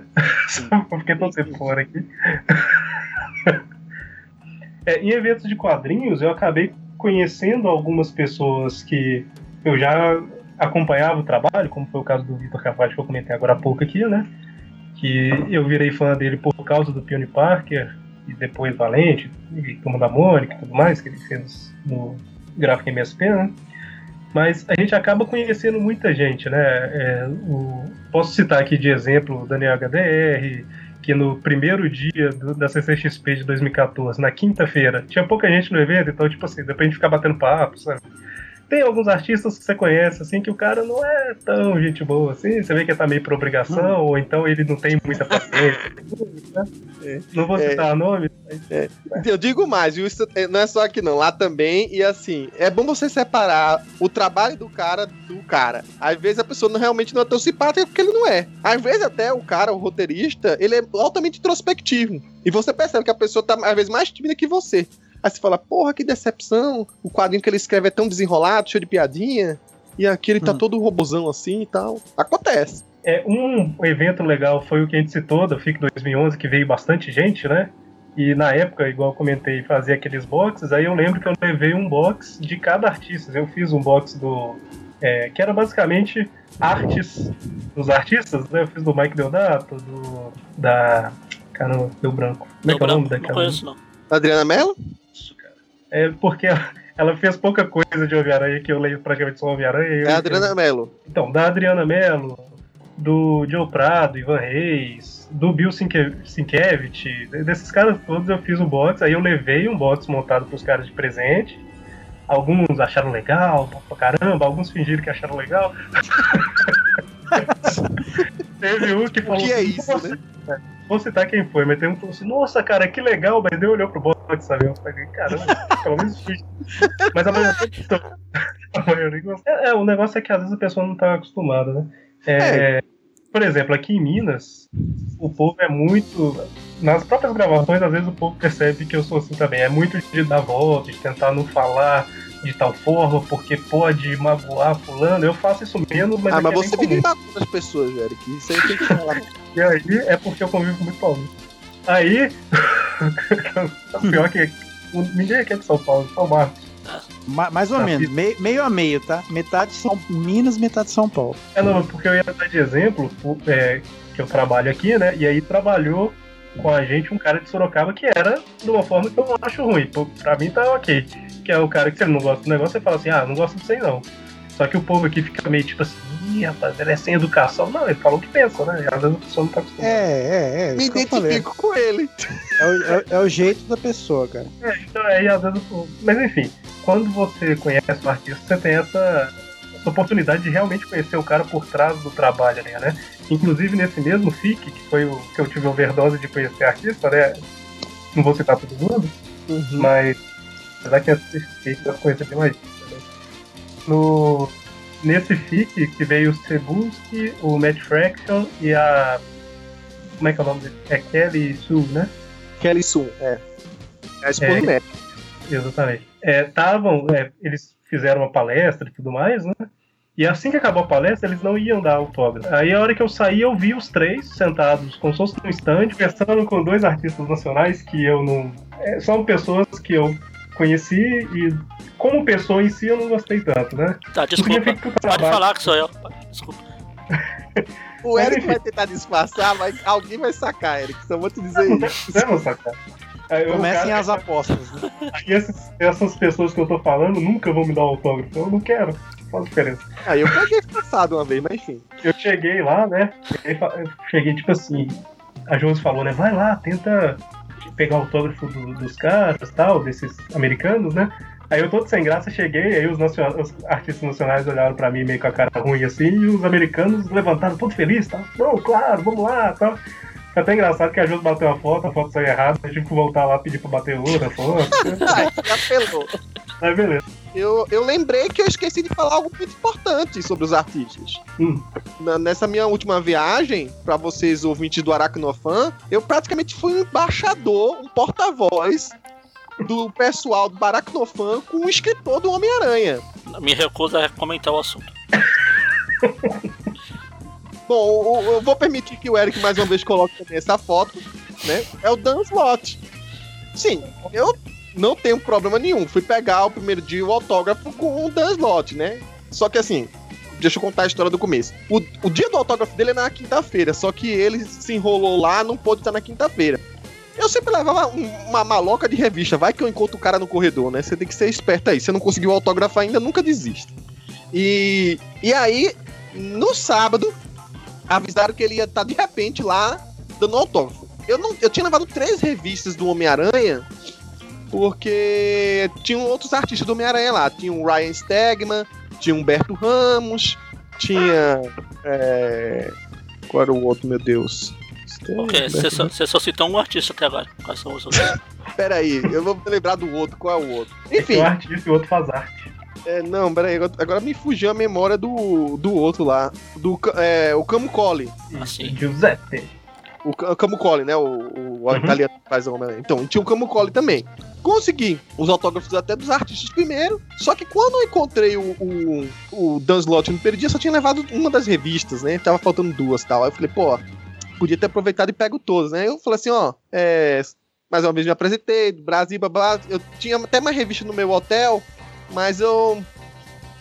Eu queria. Eu, se, se tivesse a chance, eu até teria trazido, mas eu não soube que você tava aqui. Aí ele falou: não tem problema, eu vou estar aqui amanhã, só que eu vou estar autografando em outro canto, lá no Artist Alley. Aí eu falei: ah, legal. Então, se eu permite eu tirar uma, uma, foto aqui para um, um site de uns amigos meus que são fãs do Homem-Aranha no Brasil, eu adoro o senhor. Aí eu falei: ah, claro. Adoro Eu tirei a foto. Aí tudo bem, né? No dia seguinte eu- eu podia ter, ter já, tô, já tava satisfeito com o autógrafo e tal. Só que eu mostrei pro Eric, mostrei pro Magaren, mostrei pro, pro Dante, mostrei pra todo mundo, né? O, o Mone e tal. A galera comemorou. Ah, legal, você conseguiu. O Eton ficou tão feliz, tão feliz, que eu falei assim: caramba, é, eu vou tentar fazer algo especial. Eu vou tentar voltar de novo, vou entrar numa nova fila pra encontrar o Dan Slot pra tirar uma foto especial pro Magaren. O pessoal do Araque não foi inteiro. Aí eu fui falar, cheguei pra ele, peguei a, a, a revista que ia autografar, que era uma das que tinha sobrado, que era um dos que tinha faltado autógrafo, que era do Homem-Aranha Superior. E falei, olha, esse, esse seu trabalho aqui no Brasil, o pessoal gostou muito. Inclusive, eu tirar outra foto pro senhor segurando essa revista pra eu mostrar pra esses meus amigos que tem um site, principalmente o Edson Magaren. Aí você pode ver que na outra foto, foi outro dia, pode ver que eu tô com outra roupa e tal. Eu falei assim, ó. Essa aqui é a revista que eu quero que você tire a foto. Aí ele aponta assim, né? Ele é muito animado, Daniel Lodge. Assim, ah, tá, haha. É, tipo assim, Ele é uou, bem fanfarrão ele é bem é, fanfarrão. bem assim, ele apontando os dedos assim, né? Tal, eu falei que era do Brasil, ele, ah, legal, não sei o que e tal. Aí, tipo, uma das coisas que eles mais gostam de ver também, né? É, os caras são de fora e ver a- a- as, as obras deles em outros países, né? Em outras línguas, inclusive. Aí ele bate a foto assim. Só faltou, eu queria ter gravado, porque a fila tá grande. Eu devia ter gravado um, um- um pronunciamento dele, dando, mandando um abraço, uma lembrança pro Magaren. Mas aí é, é- é pouco tempo pra muita coisa, né? Aí eu queria, eu queria separar essa. Só essa, essa, essa experiência que eu tive, que foi uma experiência que, realmente, se você olhar pelo histórico das fotos, eu, eu fiz pensando em vocês, do Aracnofan. Muito obrigado. É, eu até comentei lá na foto do coveiro. Tinha aquele negócio de 6 graus de separação. Agora eu estou a um do slot. É muito triste. Que beleza, hein? Mas Muito tipo bom. assim, provocações à parte, tá? Eu gosto muito do roteirista, assim, acho, não acho ele um gênio tal, não sei o quê.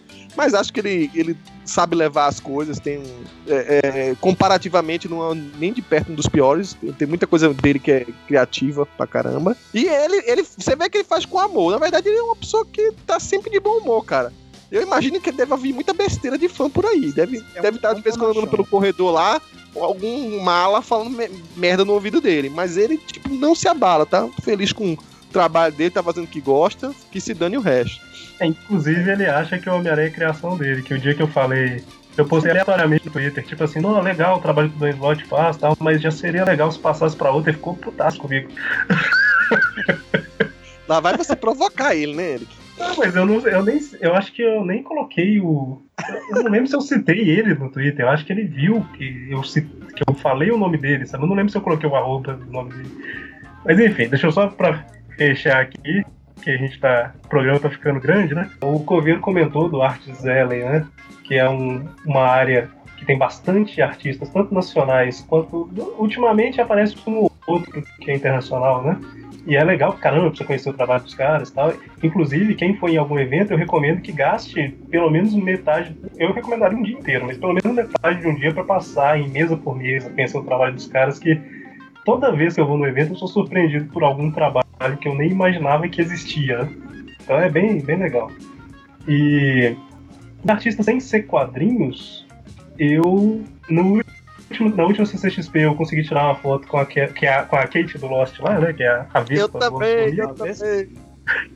Eu, foi o último dia. Foi o último. É a Evangeline Lilly, né? Foi o último dia do evento, eu tava cansado pra caramba de andar. Aí eu cheguei tinha uma fila com 200 pessoas. Você nem pegar o que autógrafo. você sentou, né? Quando Não, eu eu então, tava eu- fotografando.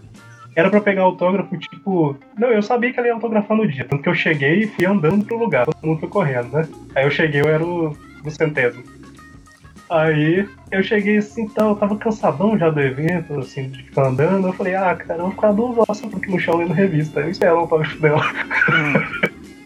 Aí foi legal, uma foto. Na verdade foi tipo assim, eu entrei na sala, um cara pegou a câmera da minha mão, o outro pegou a mochila, a outra pegou o livro. Nossa, você denunciou não, né? É tipo. Aí assim, Ah, não, Um já pra fotografar. Ah, tá, tá. um tava autografando, né? Aí falou assim, próximo. Aí eu cheguei, falei hi, ela falou olá, bateu a foto e obrigado. Só isso. Aí todo mundo me deu a mochila, eu fui olhar se a foto saiu, o cara falou assim, sai por favor, sai por favor. Foi bem. É, esperto. mas assim, quando é muito concorrido, infelizmente o, o que vai ter ser é assim. isso. É, é, é, vai ser uma coisa de segundos, né? Mas, tipo assim, pelo menos É. você conquistou, né? Eu prefiro um meio termo. Eu prefiro, digamos assim, um cara, um cara que não seja tão, tão concorrido, mas que você troque uma ideia assim por mais tempo. Sim, sim. Ó, Eric, Mas então, a, Josi, a Josi sabe que você conquistou a, a Vespa aí. foi o Coveiro que falou isso aí. Eu conquistei o autógrafo e a foto, não é? Mas então, eu não, não vou entrar em detalhe em todos os artistas que eu conheci, mas tem gente pra caramba, tá? Isso é legal. Quando eu entrei como imprensa na- no FIC, eu acabei conseguindo tirar foto com o Bill Sienkiewicz lá. Foi junto com o Covid na época, né? A gente ficou o dia inteiro caminhando lá no evento, indo atrás de pessoas e coisas que estavam acontecendo.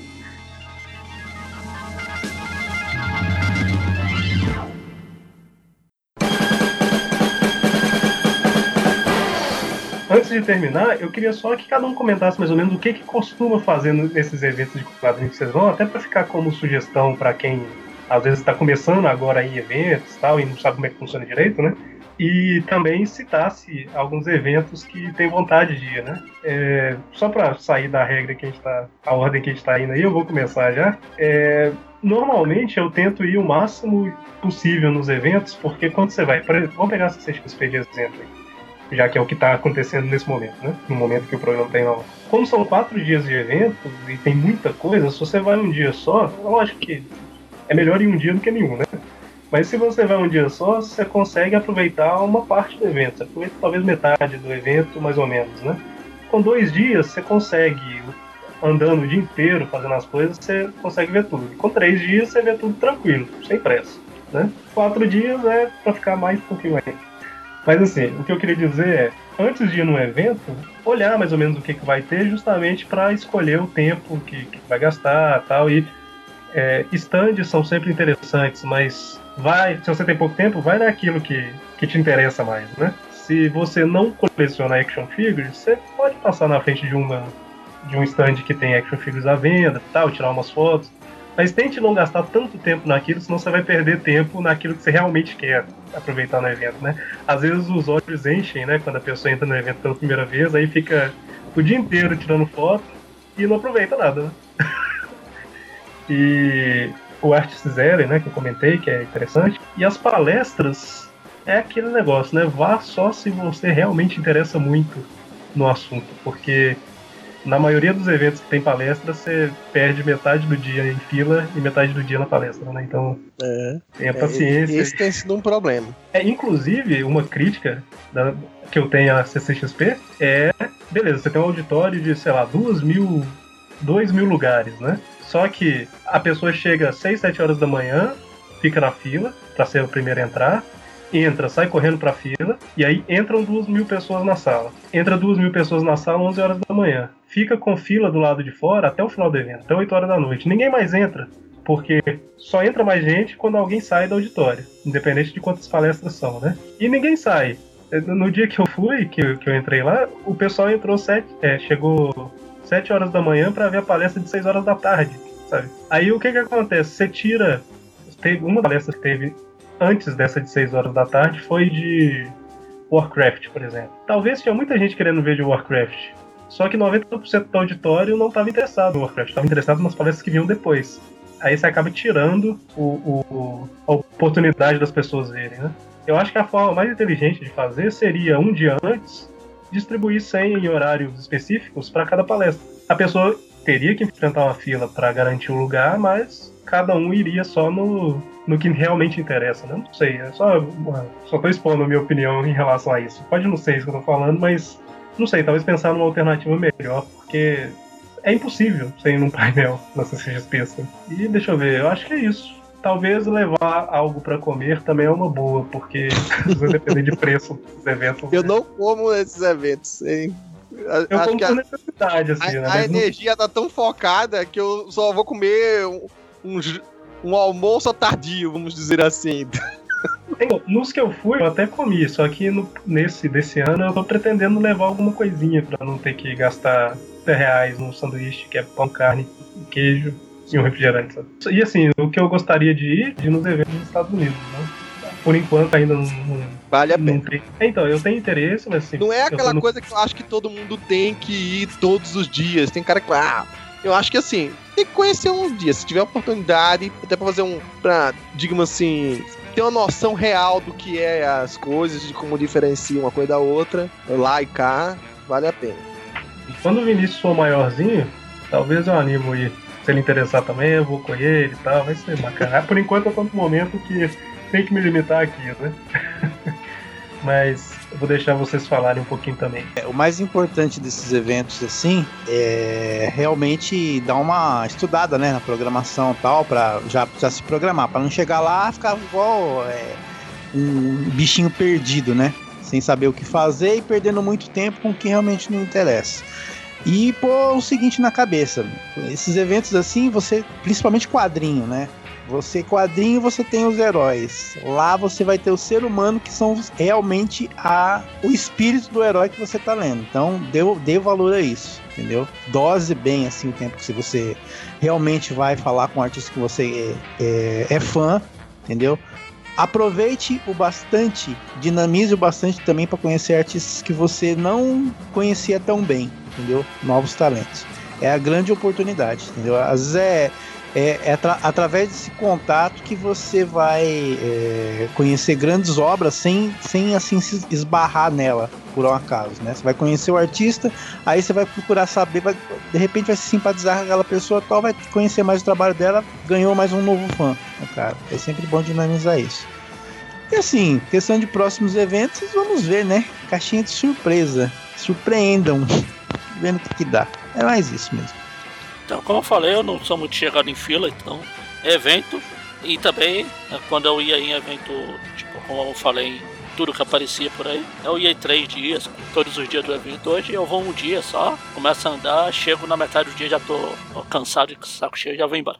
Igual fiz na CCXP ano passado. Era 5 horas, já tava me, me perulitando. Mas eu não. Eu gosto de andar, sair nesse evento, andar em stand, ver se tem algum preço bom pra comprar. O problema é que tem algumas lojas que eu não tenho. Lá vem de novo a fila. O tempo que eu vou passar na fila, eu prefiro pagar mais caro depois fora o preço, custo-benefício. Times money, né? Pois é. É tipo na, na Bienal, quando eu fui na Bienal. Na Bienal, qualquer lugar que você olhar, você tinha fila até pra, pra dar um passo. Eu falei, não, nunca mais eu volto daqui. Tchau. tchau e evento que eu gostaria de ir, fugir, não, não fugir no clichê, estaria nesses eventos lá dos Estados Unidos mesmo. A Comic Con, a própria Nova York, que o Coveiro foi lá. Só pra ver como é que é também. Mas é isso. Tem muito mais aqui acrescentar. Pra quem já foi, já tem evento em garagem do cara, como eu falei. Agora que foi bacana. É. Sou eu? Yes. Então, bom, tô- eu tava aqui pensando, ultimamente quando a gente vai pra evento, né, é, a gente vai meio que dividido, né? É, a gente tem que ir com a cabeça da- de criar o conteúdo pra colocar no site e também aproveitar um pouco de fã, né? Tendo oportunidade, a gente vai lá ver o que faz. Então, eu tô tentando pensar aqui em- em- exclusivamente como um. Já que a gente tá dando conselho aqui para só o ouvinte, e acredito que nem todo mundo esteja ouvindo, tenha que é, correr logo depois para fazer conteúdo pro site, fazer artigo, por aí vai, né? Coisa a seguinte, tem que ver o tipo de evento que você tá indo. Tem eventos em que o que você paga, você consegue administrar para aproveitar o máximo daquele evento, que é um evento menor. Obviamente o ingresso é menor, você consegue tirar por dia, é, é, aproveitar quase todo aquele conteúdo. Eventos maiores são um pouco mais caros, óbvio. Você tem que estar ciente que você não vai, você vai pagar pelo ingresso, vai ter uma infinidade de atrações, só que você tem que estar preparado seu coração que você não vai conseguir aproveitar todos. E isso é também uma coisa que o próprio pessoal que é de organização de evento tem que estar ciente de que o, o ingresso tem que estar de uma maneira que ele não possa ser um ingresso que é, se venda para o público que está indo como se ele fosse realmente aproveitar tudo e quando ele chega lá no evento e depara-se com aquilo ele não vai conseguir aproveitar tudo. Então ele tem, tem que estar ciente que isso, o ingresso tem que valer uma, uma média de, de oportunidades que o cara que pagou vai conseguir ter, se ele, claro, administrar bem o evento. Aí isso vai variar também muita coisa pelo interesse, tanto comercial, tem alguns eventos que realmente valem muito a pena você estar perdendo uma tarde inteira nos stands. É o caso da Nova York Comic Con.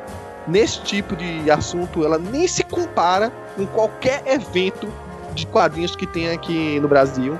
Realmente, lá a, a ideia de feira, de tanto de preço quanto de oportunidade, é muito grande. É uma coisa que você vai realmente gastar. E também, é, o outro resto do tempo é ver, tipo, tipo assim, não vou conseguir conhecer todos esses artistas. Então vou focar nesses aqui. E também, nem pense que em focar somente nos medalhões. Tipo assim, nos caras que são mais concorridos. Às vezes você, pegando alguns caras que você gosta também, mas que não são tão concorridos, satisfaça mais. E a chance de você conseguir também aquele autógrafo mais raro vai te satisfazer mais ainda, mas se você perder seu tempo todinho só com uma aposta, talvez não dê certo e aí você saia com uma sensação meio assim, puxa, o que eu mais queria neste evento era isso. E só tá focado naquilo e ter perdido a oportunidade de outras coisas realmente muito boas que estavam lá à sua disposição e você acabou direcionando mal e perdendo. Então, basicamente, a ideia dos eventos é essa, tá? É, é, administrar às vezes para também pegar coisa, coisas legais que nem, que nem você estava prestando muita atenção no início, nem foi a principal atração, mas que valeu. Então, tem muito mais coisa na verdade para dizer, mas levaria horas e horas para falar aqui, né? A, a nova Comic Con é uma experiência muito legal, assim, diferente de vários outros cantos. É, tudo bem, o, o, o que a gente chama de meet and greeting, né? De o cara tirar foto é, com o artista é, é meio único, né? Meio reservado. Você vai ter só sei lá, 100 por dia, 200 por dia para aquele artista, acabou e é caro. Mas ao mesmo tempo ele abre a oportunidade de você tá vendo para uma multidão, eles montam às vezes palcos em stands e por aí vai, para você ver para você ver meio que de longe, mas sem pagar nada, mas consegue tirar uma foto lá, consegue dar um tchau, tal, pro artista. Então, no caso do stand da Marvel, agentes da Shield, eu tive a oportunidade de ver de pertinho muitos dos aqueles atores, é, mesma coisa pro Punho de Ferro, mesma coisa para aquela é, legião que vai surgir aí. Até Stan Lee, que é um dos ingressos mais caros que tem no evento, eles reservam um dia para distribuir alguns autógrafos de graça selecionados e ele ficar lá à disposição num palquinho para você bater foto dele. Então, mesmo que você não tire foto do lado dele, você pode dizer que viu Stan Lee ali de longe, assim, pegou uma câmera boa com zoom, bateu foto, saiu satisfeito. É, digo assim, é, é aquela coisa tipo assim, de você saber escolher o que vai fazer. É tudo administração do, de pensar direitinho em com, que, que, onde você vai, por aqui vai, qual os seus interesses. Se, como eu falei mais uma vez, focar, é, não só focar no, no, no, nas grandes atrações. Tem muita coisa do lado bem legal também. É isso, vai. É, o, o, o governo falou aí no meio uma coisa que, que eu ia comentar agora aqui no final, que tem muita coisa pra gente falar sobre eventos de quadrinhos, né? A gente tentou fazer um programa aqui que editado deve ficar com uma hora e meia, uma hora e quarenta, não sei, talvez uma hora e meia, sei lá. Mas tem muito, muita coisa para falar de eventos, né?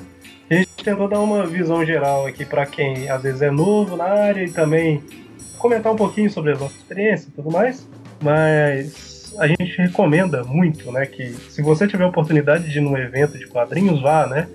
que uma coisa que eu não sei se alguém comentou aqui é um lugar ótimo para você conhecer outros fãs de quadrinhos, né? E, ou, que seja de anime, ou não sei qual evento que você vai, mas é uma ótima oportunidade para conhecer outras pessoas também, não só artistas, né? Às vezes a pessoa vai focada comprar em eventos assim, quase sempre fica em segundo plano, né? Por causa do, do, dos artistas que a gente conhece tudo mais. Lógico que também tem a questão da compra, mas não vá só pensando nisso, né? Muita gente vai pensando só nisso e, e acaba decepcionando, né?